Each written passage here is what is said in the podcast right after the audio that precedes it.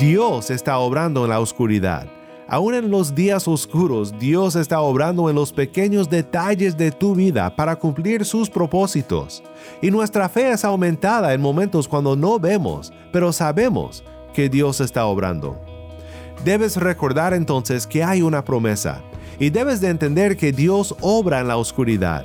Finalmente, debes temer a Dios más que a tus circunstancias.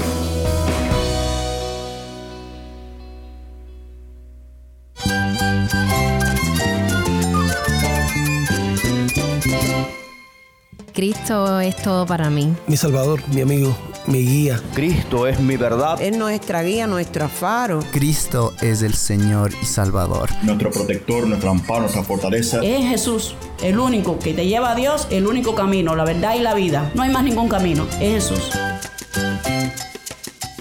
Estás escuchando a El Faro de Redención, Cristo desde toda la Biblia para toda Cuba y para todo el mundo.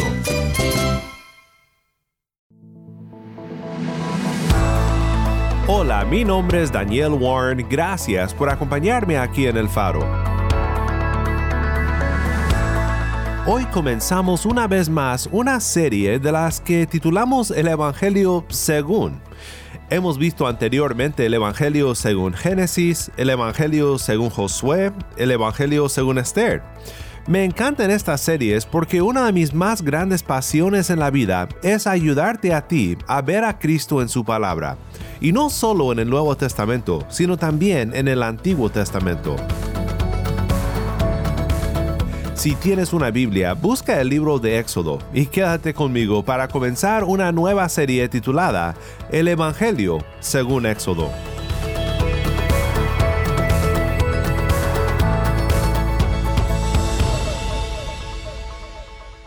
El faro de redención comienza con Solo en Cristo, canta Martín Manchego.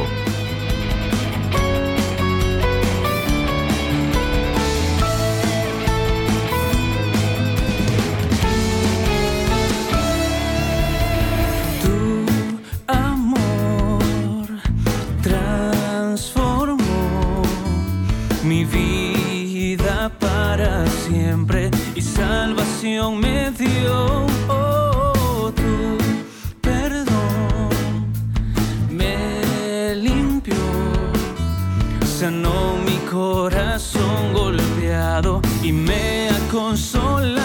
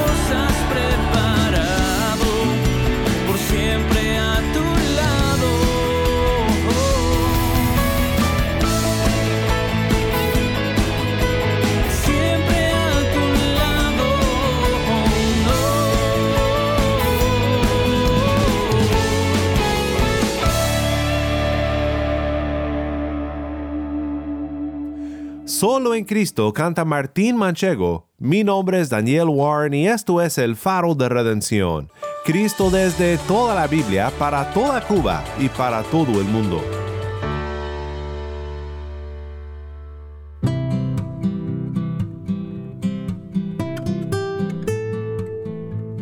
Si tú lees tu Biblia y no encuentras a Jesús, estás leyendo mal tu Biblia. Y si lees el libro de Éxodo sin encontrar a Jesús, pues estás leyendo mal el libro de Éxodo. Jesús le dijo a los fariseos en Juan 5:45 al 47, No piensen que yo los acusaré delante del Padre. El que los acusa es Moisés, en quien ustedes han puesto su esperanza.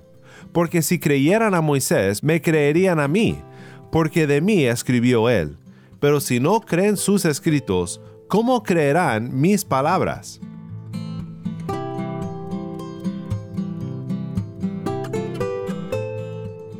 Es por eso que estoy tan emocionado por comenzar este estudio en Éxodo contigo. Por algunas semanas estaremos explorando la primera sección del libro, Éxodo 1 al 12, la sección que podemos llamar Israel en Egipto. Tal vez en un futuro regresemos para platicar sobre Israel en el desierto en los capítulos 13 al 18 e Israel en Sinaí en los capítulos 19 al 40. Pero aquí en Éxodo 1 al 12 tenemos una maravillosa enseñanza sobre el poder de Dios y sobre la salvación de su pueblo. No solo la salvación de su pueblo de la esclavitud de Egipto, sino que también tenemos tipologías, simbolismos y profecías que apuntan hacia Cristo y su gran obra de redención. ¿Qué podría ser más emocionante? Comencemos entonces con la lectura de nuestro primer pasaje. Esto es Éxodo 1.1 a 2.10. Estos son los nombres de los hijos de Israel que fueron a Egipto con Jacob. Cada uno fue con su familia. Rubén, Simeón, Leví y Judá, Isaacar, Zabulón y Benjamín, Dan, Nestalí, Gad y Aser. Todas las personas que descendieron de Jacob fueron setenta almas, pero José estaba allá en Egipto. Y murió José y todos sus hermanos y toda aquella generación. Pero los israelitas tuvieron muchos hijos y aumentaron mucho, y se multiplicaron y llegaron a ser poderosos en gran manera, y el país se llenó de ellos. Se levantó sobre Egipto un nuevo rey que no había conocido a José, y dijo a su pueblo, Miren, el pueblo de los hijos de Israel es más numeroso y más fuerte que nosotros. Procedamos, pues, astutamente con él, no sea que se multiplique, y en caso de guerra, se una también con los que nos odian, y pelee contra nosotros y se vaya del país. Así que pusieron sobre ellos capataces para oprimirlos con duros trabajos, y edificaron para Faraón las ciudades de almacenaje, Pitón y Ramsés. Pero cuanto más los oprimían, más se multiplicaban y más se extendían. De manera que los egipcios llegaron a temer a los israelitas. Los egipcios, pues, obligaron a los israelitas a trabajar duramente y les amargaron la vida con dura servidumbre en hacer barro y ladrillos y en toda clase de trabajo del campo. Todos sus trabajos se los imponían con rigor.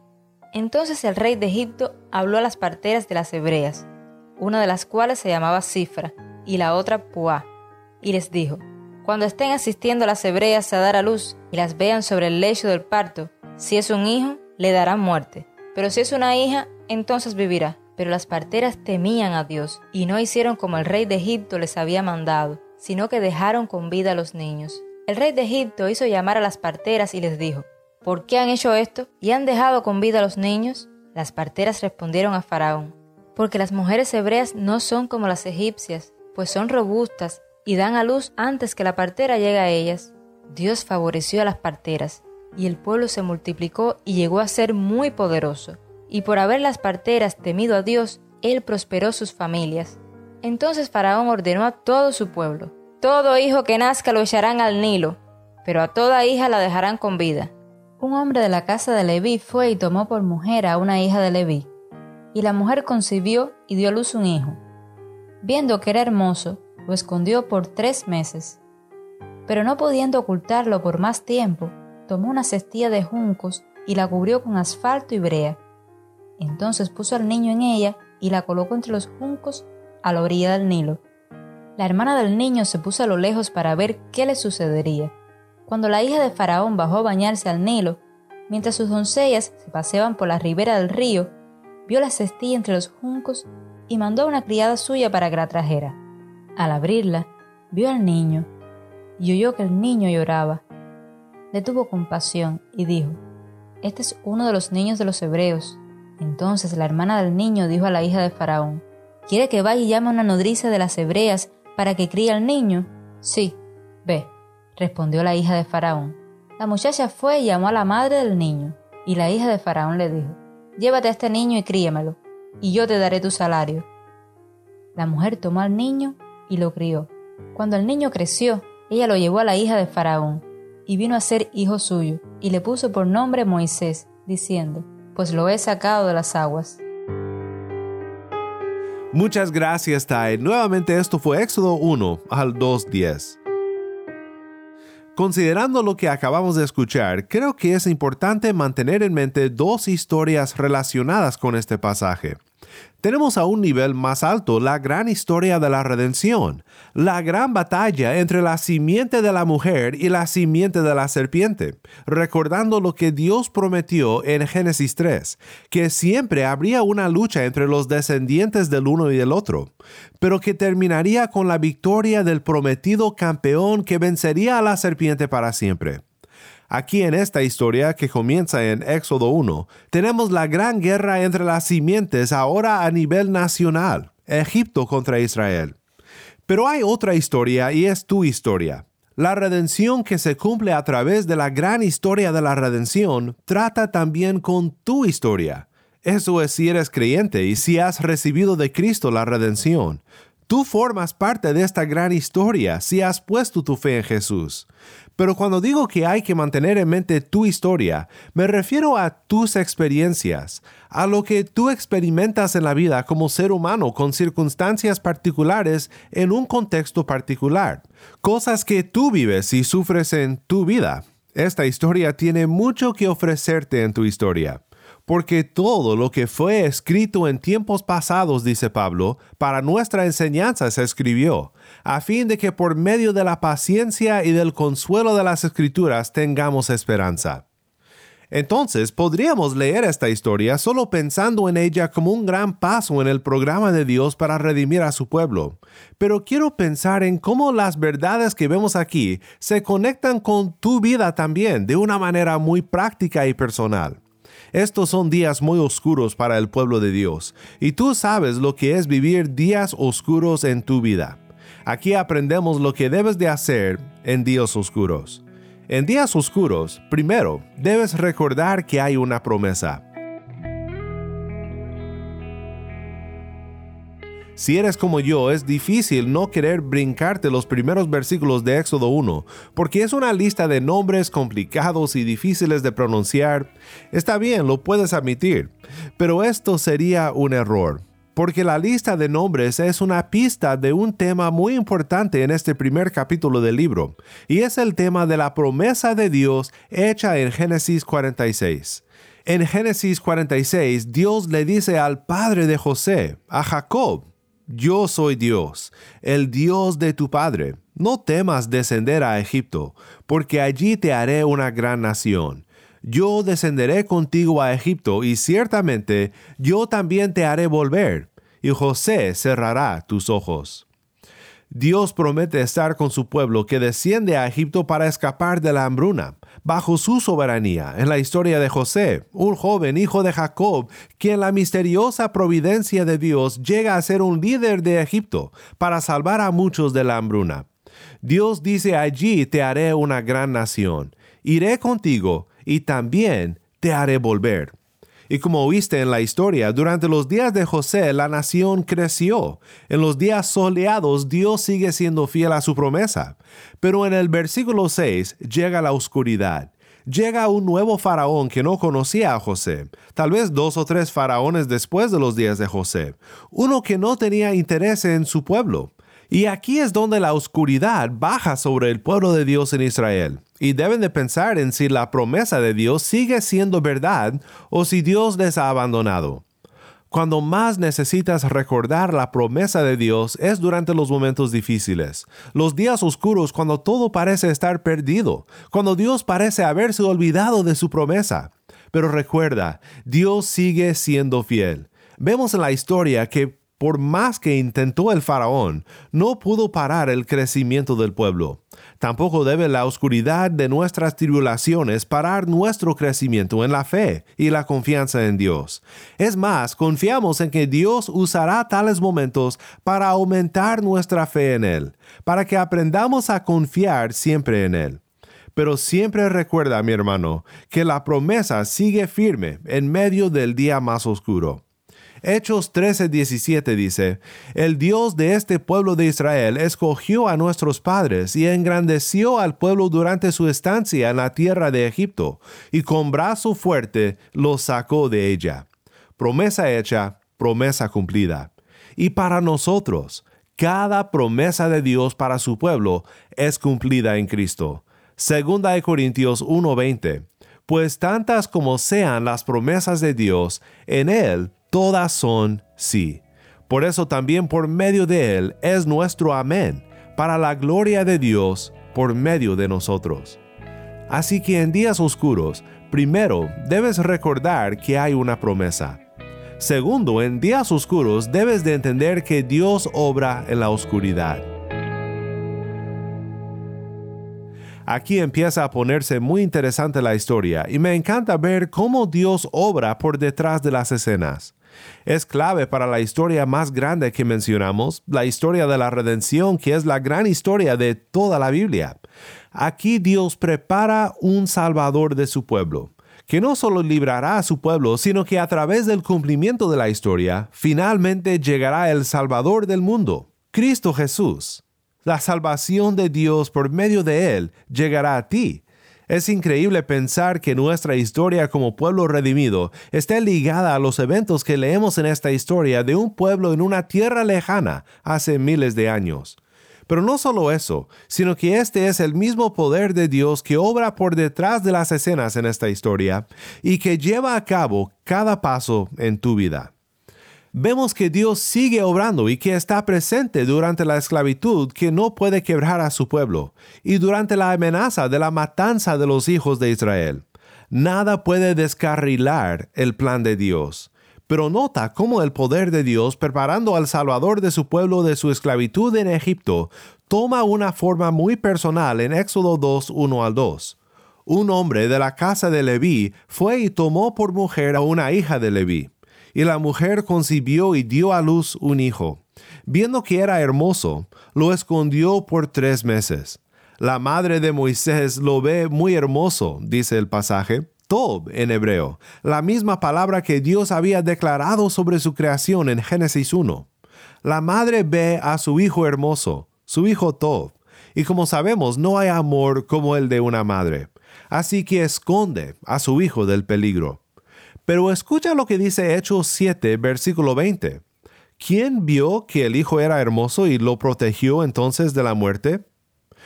Hechos dice, en el versículo 20 del capítulo 7, fue por ese tiempo que Moisés nació. Era hermoso a la vista de Dios. ¿Oíste eso?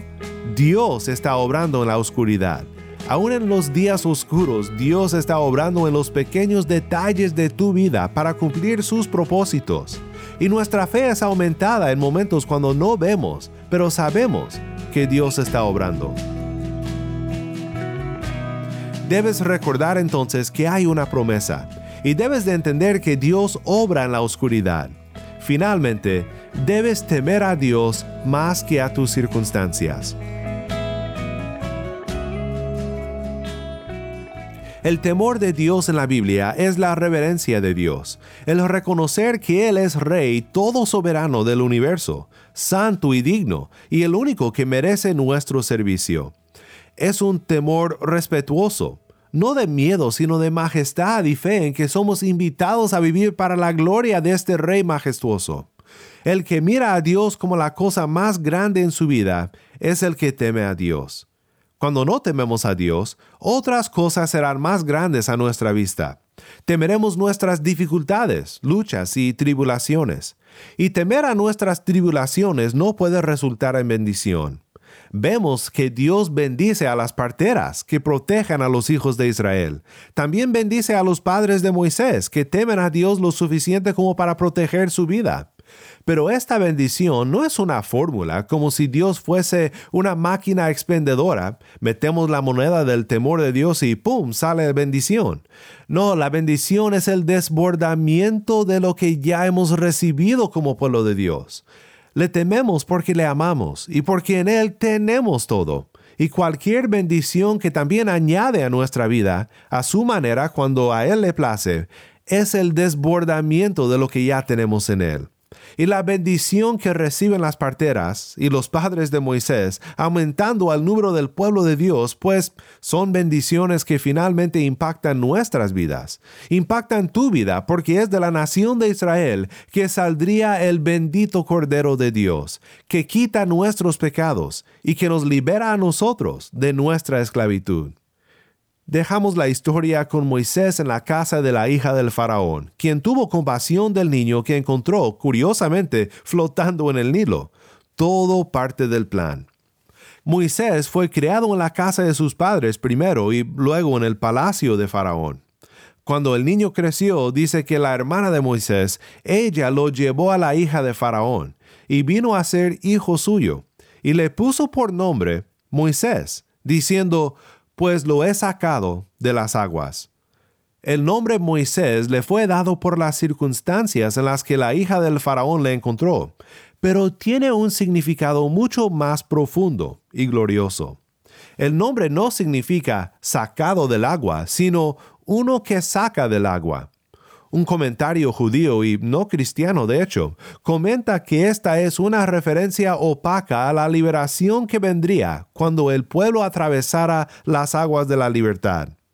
Pero podemos ir más allá de lo que dice el comentario judío y con ojos abiertos por la cruz del Calvario, podemos mirar en el nombre de Moisés, uno que saca del agua, aquel que entró en las aguas del juicio para sacarnos a nosotros de allí por su brazo fuerte.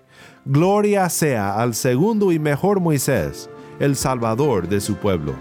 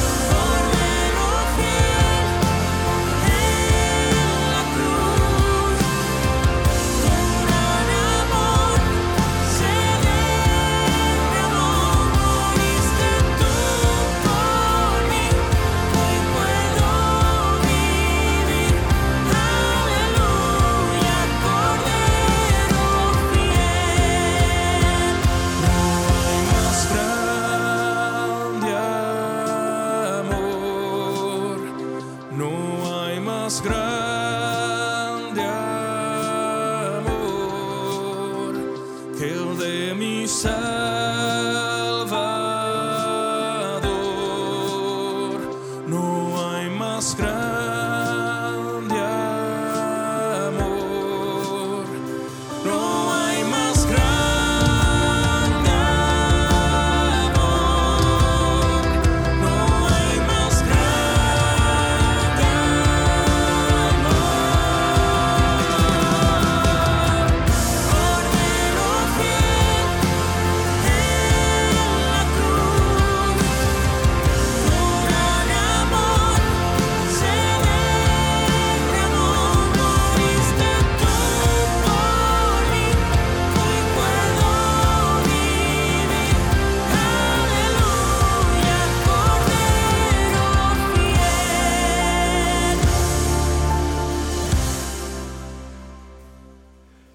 Cordero Fiel canta para su gloria. Mi nombre es Daniel Warren y esto es el faro de redención. Oremos juntos para terminar. Padre Celestial, gracias por tu palabra.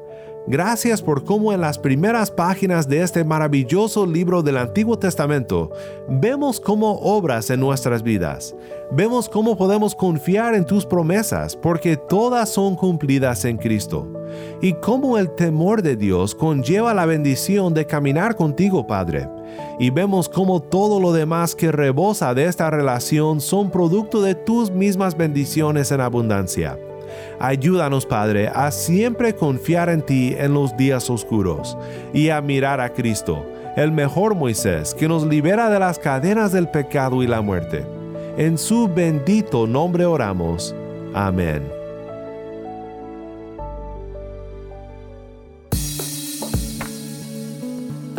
Si estás escuchando por el podcast, te quiero agradecer por tu ayuda en hacer que crezca la audiencia del faro. Sabemos que muchos han de estar compartiendo con otros sobre cómo seguirnos en el podcast, en Apple Podcast, Google Podcast, Spotify o por otros medios, porque notamos la diferencia que ha hecho. Si no lo has hecho, te pido que compartas esta semana con un amigo sobre cómo puede escuchar el faro de redención en el podcast o en la página web. También estamos en WhatsApp. Nuestro número es 1786-373-4880. Nuevamente nuestro número de WhatsApp 1786-373-4880. Envíanos un mensaje de voz, nos encantaría saber de ti.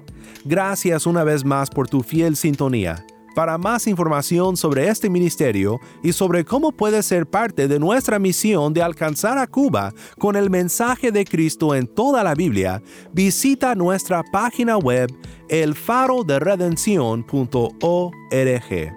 elfaroderedencion.org.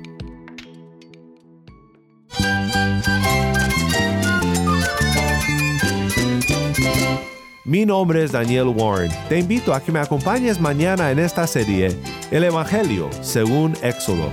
La luz de Cristo desde toda la Biblia para toda Cuba y para todo el mundo, aquí en el faro de redención.